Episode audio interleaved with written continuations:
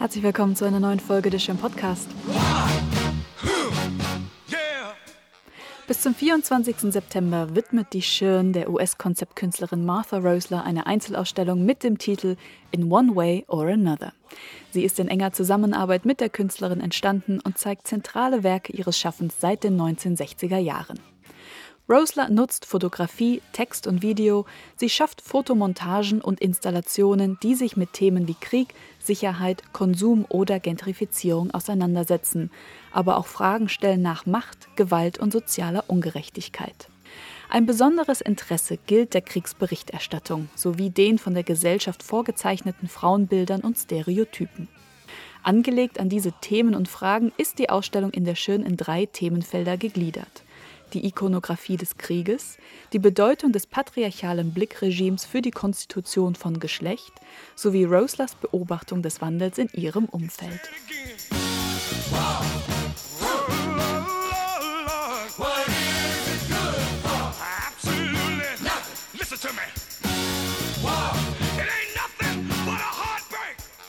In dieser Podcast-Folge wollen wir uns Martha Rosler biografisch nähern und auf das politische Klima der 60er Jahre in den USA schauen, um zu verstehen, wie Martha Rosler eine politische Künstlerin wurde.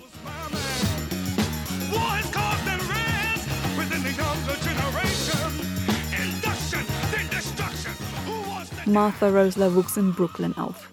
1965 machte sie am Brooklyn College ihren Bachelorabschluss in Fine Art, also in bildender Kunst.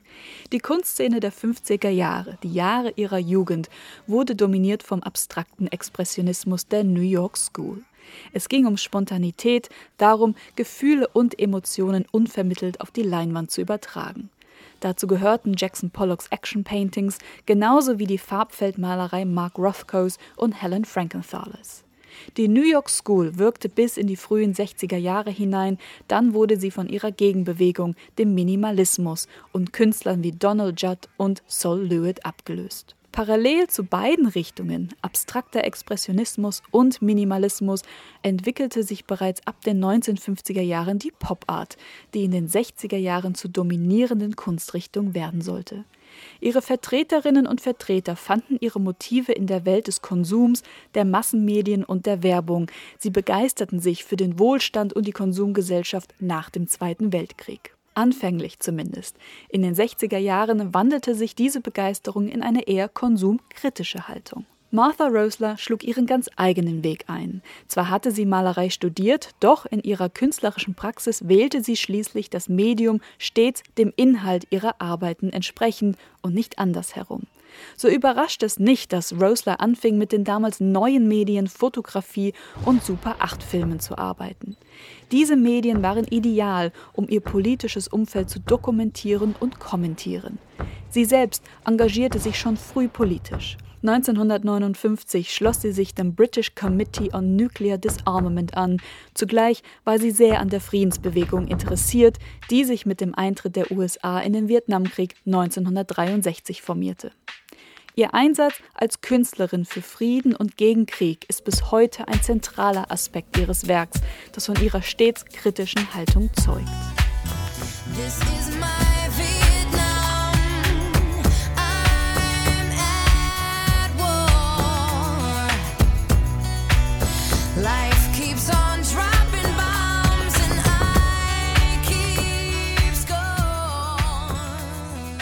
Ihre Arbeit und ihr Denken waren nicht nur geprägt von den politischen und gesellschaftlichen Bewegungen und Umwälzungen um sie herum, sondern auch von Begegnungen, etwa mit dem deutsch-amerikanischen Philosophen Herbert Marcuse. Marcuse emigrierte 1934 nach New York, wo er Mitglied des Frankfurter Instituts für Sozialforschung wurde, das Max Horkheimer dort nach seiner eigenen Emigration etablieren konnte. In den 60er und 70er Jahren wurde Marcuse zu einem wichtigen Begleiter der Studentenbewegung. Werke wie Der eindimensionale Mensch und Triebstruktur und Gesellschaft gehörten zu den Standardwerken der Bewegung, insbesondere in den USA und in Deutschland. 1964 wurde Marcuse Professor für Politikwissenschaften an der University of California, San Diego an der Martha Rosler ab 1971 ihren Master in Fine Art machen sollte. Aber auch die kritische Theorie an sich, zu deren Hauptvertreter Marcuse zählte, interessierte Rosler. Die kritische Theorie hatte ihre geistige Heimat in der Frankfurter Schule und dem Institut für Sozialforschung. Ihre wichtigsten Köpfe waren Max Horkheimer und Theodor W. Adorno, die in den 30er Jahren in die USA emigriert waren und sich nach Aufenthalten in New York in Los Angeles niederließen. Die kritische Theorie verschrieb sich der Analyse der bürgerlich-kapitalistischen Gesellschaft, der Aufdeckung ihrer Herrschafts- und Unterdrückungsmechanismen und der Hinterfragung ihrer Ideologien. Vor diesem Hintergrund lassen sich in Roslers Arbeiten vielfältige Anknüpfungspunkte zu dieser Philosophie finden. Sie selbst beschreibt ihre Arbeiten als postdokumentarisch und meint damit, Zitat, die vorherrschenden Praktiken der Repräsentation und Vertretung durcheinander zu bringen.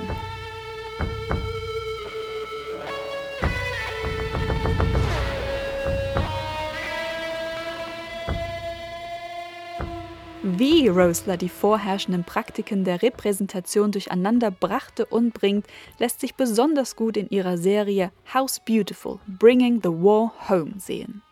Die Fotomontagen entstanden in den Jahren 1967 bis 1972 als Reaktion auf den Vietnamkrieg und waren zunächst als Flugblätter für Antikriegsdemonstrationen gedacht. Zwar waren die USA bereits 1963 in den Krieg eingetreten, doch dauerte es einige Jahre, bis die internationale Presse Bilder aus den Kriegsgebieten veröffentlichte und der Vietnamkrieg zum ersten Living Room War wurde. Die damals noch relativ neue Technologie Fernseher machte es möglich, Kriegsberichterstattung in die Wohnzimmer der Nation zu bringen. In House Beautiful, Bringing the War Home paart Rosler mit Hilfe der Montagetechnik Abbildungen von schicken, makellosen amerikanischen Interieurs mit mitunter schrecklichen Bildern aus dem Krieg. In Vacation Getaway können wir ein weiträumiges Wohnzimmer mit Glasfront bestaunen, die den Blick direkt ins Schlachtfeld hinein öffnet. In Tron Amputee sehen wir eine junge Frau, deren Bein ab dem Knie amputiert ist, durch ein vorwiegend weißes Wohnzimmer mit Zeltdecke laufen. Balloon aus derselben Werkserie zeigt eine verzweifelt schauende Mutter, wie sie ihr verletztes oder gar totes Kleinkind auf den Armen eine Treppe hinaufträgt. Im Hintergrund befindet sich ein Wohnzimmer mit Luftballons in einer Ecke, als ob hier eben noch ein Kindergeburtstag gefeiert wurde. Das Material für ihre Fotomontagen fand Rosler in Wohnzeitschriften, im Live Magazine und in der Kriegsberichterstattung der Tagespresse. Durch die Montage brachte sie zusammen, was gewissermaßen zusammengehörte. Der Krieg in Vietnam war nicht einfach ein Krieg weit weg, dort drüben auf der anderen Seite des Pazifiks. Der Krieg war ein imperialistischer, ein amerikanischer. Und auch wenn der Alltag in den schönen Wohnzimmern friedlich war, so war die Bevölkerung doch in stiller Teilhabe und Komplizenschaft involviert. Rosler reflektiert in dieser Serie aber auch das Wohnen an sich Konsumkultur, Arbeitsteilung, Sexismus. Mindbombs nennt Schirndirektor und Kurator der Ausstellung Sebastian Baden ihre visuellen Gedankenbomben, die aufgrund ihrer einfachen Bildsprache ein Ausweichen mit der Auseinandersetzung kaum erlauben. Ab 2004 und noch einmal 2008 erweiterte und aktualisierte Rosler diese Serie um die Irakkriege und den mittlerweile gescheiterten Afghanistan-Einsatz.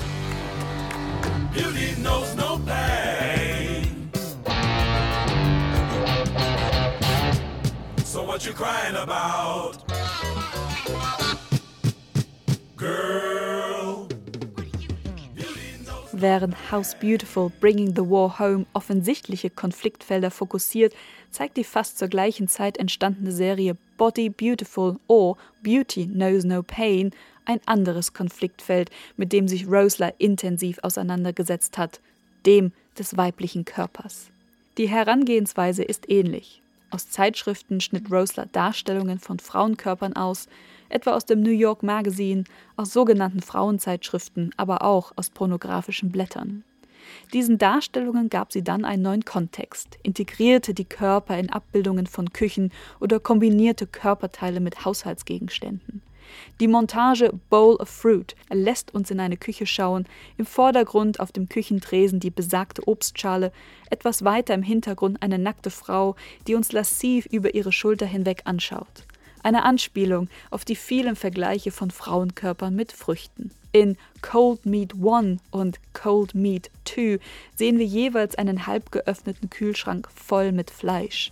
Aber auch das Äußere des Kühlschranks zeigt Fleisch, Brüste und Ausschnitte eines Frauenkörpers. Rosler setzte sich aber auch in Videoarbeiten mit der Darstellung von Frauen in den Medien auseinander, etwa mit ihrer Performance Martha Rosler Reads Vogue, die sie 1981 für das öffentliche Fernsehen aufnahm.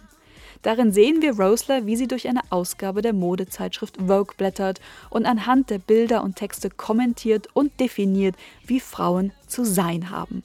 In den frühen 70er Jahren wurde Grace Mirabella als neue Chefredakteurin der Vogue beauftragt, den Inhalt des Magazins an die neuen Lebensrealitäten von mitunter arbeitenden Frauen anzupassen.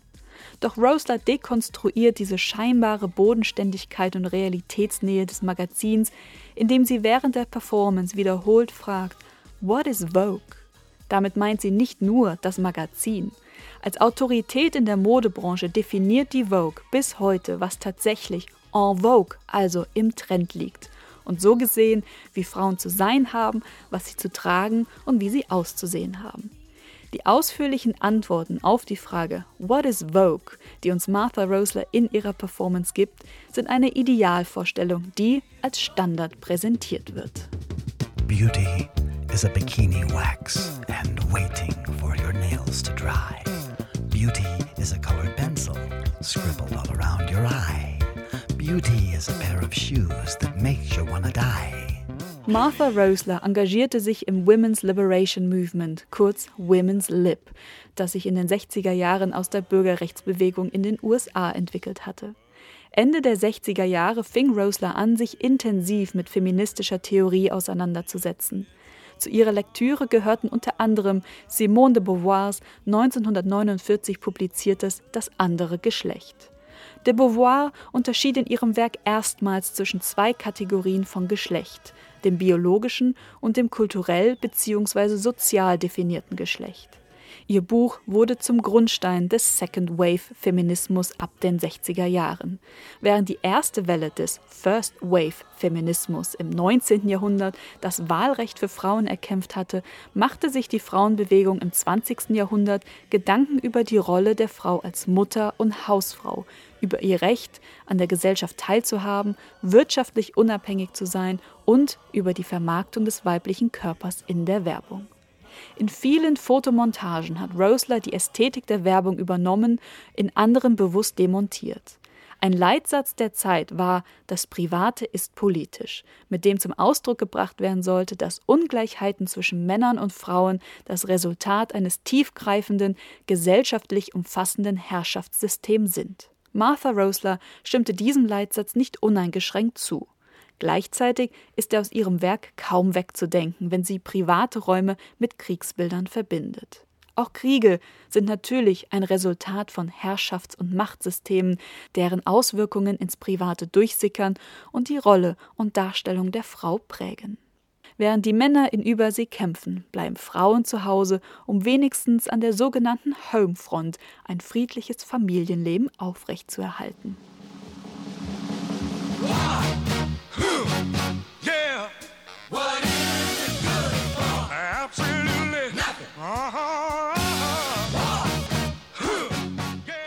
Martha Roslers Arbeiten schaffen es, unseren Blick für Details des alltäglichen Lebens zu schärfen, ohne die großen historischen, politischen, gesellschaftlichen Umbrüche außer Acht zu lassen. Sie macht Verbindungen sichtbar, die wir vielleicht nur ahnten, nicht wussten, auf den Punkt zu bringen. Rosler aber findet eine visuelle Sprache, die einfach, geradezu plakativ ist und gerade dadurch eine enorme Wirkung entfaltet. Noch bemerkenswerter aber ist die Zeitlosigkeit ihrer Arbeiten. Wenn auch einige ihrer Werke im Umfeld der 60er und 70er Jahre entstanden, mit eindeutigen Bezügen zu Ereignissen und Strömungen jener Zeit, können wir auch heute noch auf ihre Fotomontagen schauen und ohne Probleme Bezüge zur Gegenwart aufstellen. Wie wir gehört haben, wird der Vietnamkrieg als der erste Living Room War bezeichnet. Diese Entwicklung, dass Kriege Einzug in unsere Wohnzimmer genommen haben, nahm seither ihren Lauf und entwickelte sich mit neuen Technologien wie Drohnen und Social Media ins Extreme. Heute können wir den Krieg in der Ukraine nahezu in Echtzeit verfolgen und das nicht mehr nur im Wohnzimmer, sondern ständig, überall, auf unseren Smartphones, im Bus, im Café, nebenbei auf der Arbeit. Der Clash zweier Sphären, der oft auch eine Komplizenschaft ist, der Frieden hier und der Krieg dort, hat sich noch weiter, noch extremer vermischt.